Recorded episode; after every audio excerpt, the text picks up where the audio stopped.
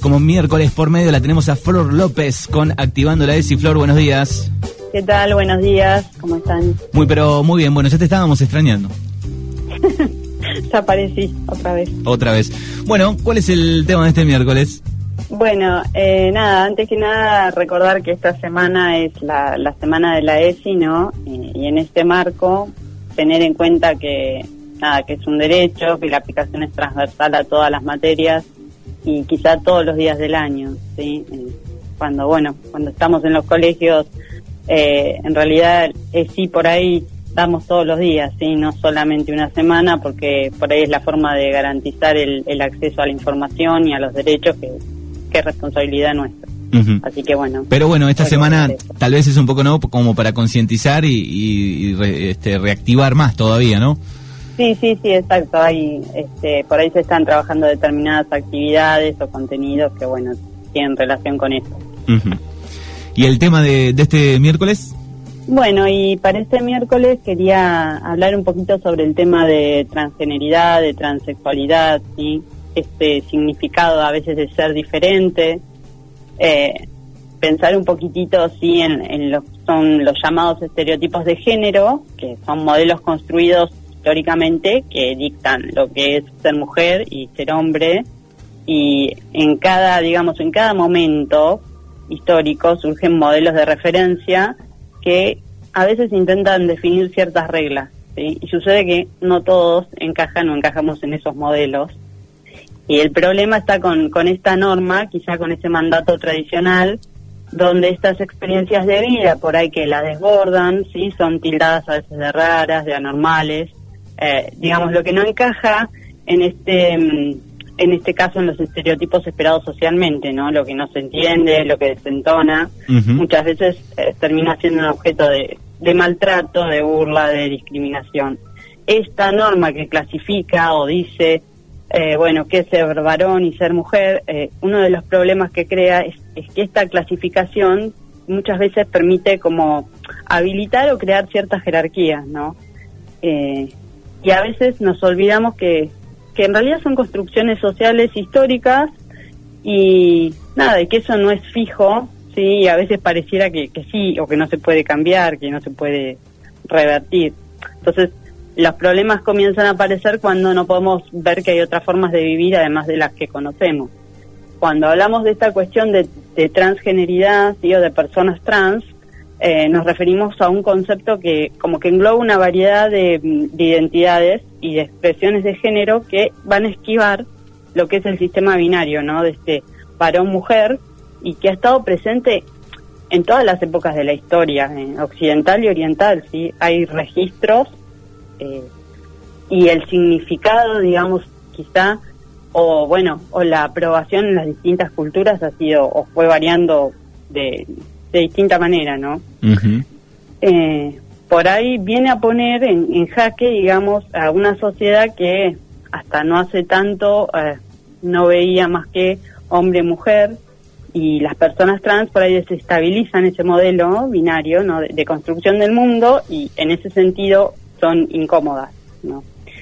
Eh, por ahí tenemos que repensar un poco, o repasar lo que son las categorías que tienen que ver con la identidad de cada persona, y que son cuatro aspectos, que es el sexo biológico por un lado, ¿sí? Eh, la identidad de género que tiene que ver con, con cómo una persona se autopercibe, ¿no? Se, se identifica, ¿sí? La orientación sexual, que no se elige, por eso hablamos de orientación, no de elección, ¿sí? Y los roles de género. Bueno, eh, varones y mujeres, digamos, al nacer, o cuando nacen, la sociedad les, les da esta, a cada persona, ¿no? Un género que va asociado a, mandatos, a roles, a formas de expresión, ¿sí? Y en las personas cis, eh, aclaro este concepto, ¿no? En las personas en que el sexo biológico coincide con el autopercibido, bueno, tengamos en cuenta que en las trans lo que lo que sucede, digamos, es que no se corresponde con, con esa identidad impuesta al nacer, ¿no? O a veces no responde a esos estereotipos, porque las identidades van muchísimo más allá de lo que es lo genital, ¿no? Entonces, podemos tener mujeres cis, travestis, varones transgéneros, no binarios, todo un abanico, ¿no? Sí, sí. Don- Donde cada persona se autopercibe más allá de la biología, ¿sí? Y mm, a veces, digamos, eh, este, mm, digamos, estas personas, sí, que, que no se identifican con, bueno, con los géneros que, nada, con los cuales, o con el sexo biológico con el cual nacen, van a desafiar todo este binarismo, que en realidad está atribuido a una necesidad histórica, a una construcción histórica que por ahí es tan arbitraria como otras, ¿sí? Eh, y bueno, nada, esta transición es un proceso súper complejo de, de, construcción, tal vez del cuerpo, de la memoria, que, que tenemos que pensar que no se hace de la noche a la mañana, ¿sí?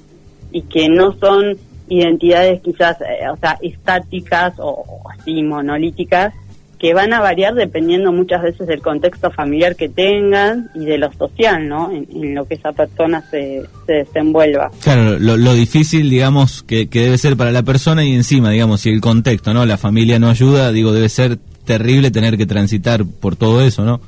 Claro, o sea, por eso digo, cada, es como que cada experiencia de esa transición es súper diferente, ¿sí? A veces no hay una única identidad, ¿no?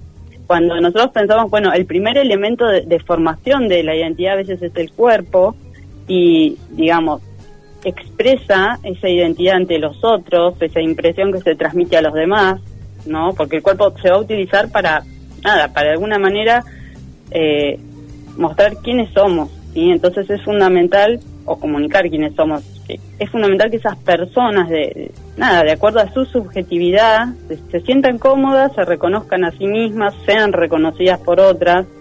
Eh, y muchas veces este sistema que está, digamos, fundado sobre esta matriz heterosexual, lo que establece es una falta de reconocimiento a un grupo que con esto de, las jerarquías que, yo mencionaba más adelante, se lo considera como inferior, ¿no? en lo que es la pirámide social. Con respecto a esto, eh, hay una, una filósofa bastante conocida, que es Judith Butler, que, trabaja todas cuestiones de género y, de sexualidades. Bueno, ella eh, tiene un concepto bastante interesante, ¿no? Sostiene que por ahí que hay cuerpos que se pueden leer y cuerpos que se vuelven como socialmente ilegibles. Para traducir un poco qué significa esta cuestión, si nos imaginamos que tenemos, no sé, un libro de texto, un diario, lo que sea, que podemos estar leyendo, bueno, para poder hacerlo nosotros tenemos que tener eh, o contar con cierto código, ¿no? Que en este caso sería el, idioma español, pongámosle. Entonces hay un código compartido, que, que es ese, es la lengua española, que hace posible que vos puedas leerlo. Bueno, para ella sucede algo similar con los cuerpos, con las formas de vida que cada uno lleva digamos, hay un código, una lengua que se presenta como natural, con el que se suele mirar o a partir del cual se va a leer un cuerpo, digamos, a interpretarlo, a entenderlo, a comprenderlo. Y un cuerpo que se escapa de ese código ya nos resulta extraño, nos resulta raro, no lo podemos clasificar. Ese código es muy sencillo, digamos, y sería que tiene que ver con el sexo, el género y la orientación afectiva. O sea, estamos acostumbrados quizás a pensar un sexo biológico, y por ejemplo, no sé, pongámosle pene, ¿no? De que se nos va a desprender directamente toda esta asociación que hacemos, ¿eh? Un género, bueno, listo, si tiene estos genitales, entonces es varón, y de ahí, bueno, deducimos que si tiene esos genitales y que si es varón, le van a gustar, le van a gustar las chicas, ¿sí? O sea, que su orientación sexoafectiva va a ser heterosexual, ¿sí? Ese es el código con el que solemos interpretar, digamos, los cuerpos, ¿no? Eh, más eh, aún todavía, digamos, de acuerdo a esta lectura, también hay ciertos, como ciertos rasgos que tienen que ver con la vestimenta, con los movimientos que se asocian a, nada, mujer o a varón, ¿no? Entonces, ¿cuál es el problema con, con esta manera de, de leer los cuerpos? Que, bueno, todo lo que nos escapa de esa norma, lo que no se puede leer, es como si fuera otro idioma. ¿No? Con, con códigos que desconocemos y que si lo podemos llegar a interpretar se suele despreciar, se tilda de raro, de anormal y ahí es donde aparece toda esta cuestión a veces de la criminalización, de, del no reconocimiento social cultural, digamos, de, la, de esa identidad, ¿no? Que una persona, con la que una persona se autopercibe, a pesar de que eh, en nuestros países, digamos, tenemos actualmente un, reconocimiento jurídico, ¿no? Tenemos la ley de identidad de género. Eh, y, cuesta, costó mucho, digamos, ¿no? En el, paso del tiempo, en algunos lados obviamente están este, mucho más atrasados, acá se ha avanzado, pero bueno, este, hay que, trabajar día a día con esto, ¿no? Por los derechos, sí, digo. Sí, sí, porque las personas, digamos, todas las personas trans a lo largo de su vida son víctimas de un montón de situaciones de discriminación, de marginación, de exclusión, de, de rechazo, ¿no? A veces dentro de, no sé, dentro de una escuela, dentro de un trabajo, dentro de, su familia. Eh, eh, en las sociedades latinoamericanas, digamos, esta marginación es como que tiene múltiples formas. A veces la criminalización, a veces eh, la exposición a situaciones de violencia, el hecho de a veces estar, no sé, en, en trabajos muy precarizados, ¿sí? Digamos, hay, nosotros en ese sentido como que estamos un paso más adelante, ¿no? Pero en muchísimas lugares o regiones de Latinoamérica se tiende todavía a criminalizar la transexualidad eh, de manera directa o indirecta y, y, bueno, están expuestas a un montón de, de, situaciones quizá o de exigencias, no sé, de informes psiquiátricos eh, o expuestas por ahí a crímenes, a crímenes de odio, sí, o condiciones de riesgo que, nada, que no son que no son sencillos. Entonces, en ese sentido Argentina, gracias a esta ley que es la 26.743, desde el 2012 permitió que miles de personas trans, digamos, a lo largo de todo el país, pudieran rectificar sus datos registrados, ¿sí? O sea, es decir, poder acceder a un DNI con, con el nombre que los que, los, que las representa. Eh, en ese sentido fue una de las conquistas por ahí más grandes de, la comunidad o del colectivo trans eh, porque tampoco tenían acceso a los centros de salud pública no, ni a los privados. Entonces, ¿qué pasaba? Recurrían a alternativas como, no sé, cirugía clandestina, ¿no? Inyección de aceites, de aceites o siliconas de avión. Eh, o a veces a, determinados eh, tratamientos hormonales que les representaban un riesgo importante para la salud. Entonces, esta ley también permitió que haya eh, una cartilla de atención a la salud integral de personas trans, una guía para equipos de salud que, les brinde, digamos, un tratamiento digno, ¿no? Cuando, cuando van a un lugar y una atención así integral. Eh, a ver, acá quiero recordar y que es importante destacar que no todas las personas trans van a modificar su cuerpo y quienes lo transforman lo hacen, digamos, siguiendo su deseo, ¿no? Ah, por eso hablamos muchas veces de transgeneridad, que no implica necesariamente una operación a veces de reasignación de sexo, ¿no? Pueden hacerse determinados cambios y por ahí la transexualidad, bueno, sí se implica otros otros cambios, digamos, en el cuerpo, ¿no? En, lo sexual o en el sexo biológico. eh, pero bueno, esta ley dice que no hace falta cirugías eh, de reasignación sexual ni tratamientos hormonales, digamos, para que alguien que se perciba o que se autoperciba como, no sé, por ejemplo, mujer, si su sexo biológico es un varón, digamos, pueda llegar a tener los mismos derechos que cualquier mujer, ¿se entiende? eh, y acá, bueno, por ahí sí quiero destacar cómo cuando el, cuando el Estado reconoce derechos, ¿no? Eh, a estas minorías por ahí que, muchas veces son excluidas, así tengan que ver, no sé, con su orientación sexual, con su cuerpo, con, no sé, con su color de piel. Eh, es como que habilita otras posibilidades, ¿no? Y ya quizá no tienen solamente por qué ocupar, digamos, trabajos eh, por ahí más precarizados, o sea, no sé, la prostitución o cualquier otro, ¿no? Eh, muchas veces como trabajos domésticos donde no se no se les garantiza, digamos, el acceso a la seguridad social ni a derechos laborales. Eh, entonces es bueno que el Estado se haga cargo de, reconocer esas diferencias, ¿no? De, la cultura y de los sujetos trans eh, y de las distintas sexualidades en general, ¿no? Eso posibilita, no sé, para, para mencionarte algunos ejemplos, eh, capaz que la conoces o, o, la ubican, o, hay gente que pueda conocer a Zaira Millaqueo, que es una activista trans, eh, está en Bahía Blanca, ella es estudiante de abogacía, eh, está en el Observatorio de Género de la UNS, y bueno, es la segunda jugadora por ahí por lo que trascendió, ¿no? Es la segunda jugadora de hockey trans federada en la Argentina, eh, femenina en la Argentina, ¿no? Y bueno, eso llevó toda una movida poder lograrlo. O tenemos también, bueno, el ejemplo de, de María Barrossi, ¿no? Que ella de alguna manera fue allanando todo el, camino para, digamos, para empezar a abrir, incursionar en el campo político, empezar a abrir el, juego a demás identidades que, no estaban visibilizadas dentro de la sociedad, porque ya fue, digamos, un profesor que se transforma en, en profesora en un, en un instituto de Bahía Blanca, ¿sí? en el Avanza concretamente, donde era formadora de, docentes, ¿no? Bueno, eh, todo ese impacto en sus alumnos, en el resto de los docentes y en ella misma está registrado en un documental que es transformadora, que está subido a la web y que se exhibió en distintos espacios educativos. Bueno, por ahí si alguien le interesa se puede se puede ver. Particularmente, bueno, de María Eva para mí fue una persona muy cercana. Eh, ella vuelve a Bahía para recuperar su identidad, digamos, hacer su transformación, porque estuvo muchísimos años viviendo afuera, en Nueva York, en Estados Unidos y bueno, ella vuelve y hace su transformación, digamos, revolucionando todo lo que era el ámbito ese educativo, que por ahí es el semillero desde el que se va a agitar la sociedad entera, digamos.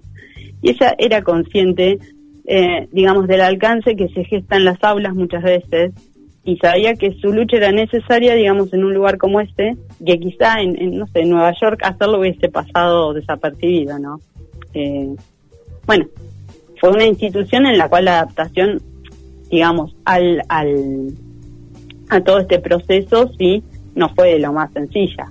Eh, pero bueno, se logró. Digo como un ejemplo cercano. Sí, y hay, hay docentes, hay, hay de, bueno, hay muchísimos que, ha ido avanzando esto, por suerte. Claro, eso, eso quería marcar, digo, que ha ido, por suerte, en, en ese sentido ha ido cambiando. Ya decir, bueno, no están destinadas solamente a ocupar estos lugares, ¿no? Digamos, también hay una habilitación a ocupar otros otros espacios. Y hay, hay una bióloga también muy reconocida, Brigitte Batis, que es, colombiana, sí, es bióloga, es ecóloga, bueno, tiene varios trabajos publicados. Eh, también con esto de la ley del cupo trans, sí, eh, se habilita o se habilita otra posibilidad, ¿no? Eh, para el acceso o para por lo menos tener igualdad de oportunidades, ¿no? Garantizando que, se pueda acceder a otro a otro tipo de empleos.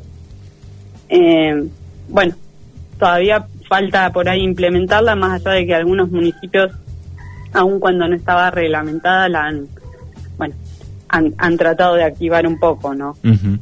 Eh, bueno, eso es algo más que, que suma, digamos, para, para poder tener acceso a, oportunidades laborales, ¿no? Eh, y por ahí pienso que está bueno abrir ese juego a las, a las identidades múltiples desde la perspectiva de que el conocimiento, del, del respeto a toda esta multiplicidad que existe. Las personas tienen derecho a pensar, a reconocer su cuerpo, su sexualidad, ¿sí? porque nada, no estamos definidos solo por la genitalidad, digamos, cuando nacemos. ¿sí? Hay un derecho a construir esa, esa autopercepción, si se quiere, ¿sí? de, de esa identidad, no solo sexual, que puede irse definiendo toda la vida, ¿no? Que es cambiable, que, que no es algo que decidís, no sé, a los 18 meses, a los 14, a los 20 ni a los 70. ¿Sí? Está, todo el tiempo ahí y puede, no sé, variar. Cambiar en, en, cualquier momento y después muy importante eh, el, no forzar a, una niñez hacia algo, ¿no? No, eso, de, de dejar esa, esa posibilidad abierta, ¿sí? Eh, en cuanto al crecimiento, por eso digo, ¿no? Lo que voy esta identidad que nada, que la estamos construyendo todo el tiempo, ¿sí? que, todos tenemos derecho a, esa búsqueda, a preguntarnos permanentemente quiénes somos, porque de alguna manera toda esta sexualidad, digamos, vive de que de la carne del cuerpo y de los discursos sociales que la van construyendo, que es lo que tenemos que poder ver, ¿sí? Entonces, no debiera costarle tanto a algunas personas, nada, poder vivir felices, digamos, con las identificaciones sexuales, de género, de deseo que cada uno tenga, que cada persona tenga, ¿no? Yo en eso no niego la biología, digamos, vengo de ahí, es, lo que estudié, ¿no? Solo digo que, digamos, que la humanidad excede ampliamente la, biología y que no somos plantitas que, que respondemos a una taxonomía de, de manual, ¿no? Una clasificación. Somos personas, somos seres humanos, entonces de ahí, digamos, todo el abanico de, de posibilidades. Bueno, genial la, reflexión y el mensaje. Eh, te agradecemos, Flor. Bueno, Manu, nos estamos viendo. Dentro de 15 días eh, nos volvemos a encontrar. Hasta luego. Dale, hasta luego.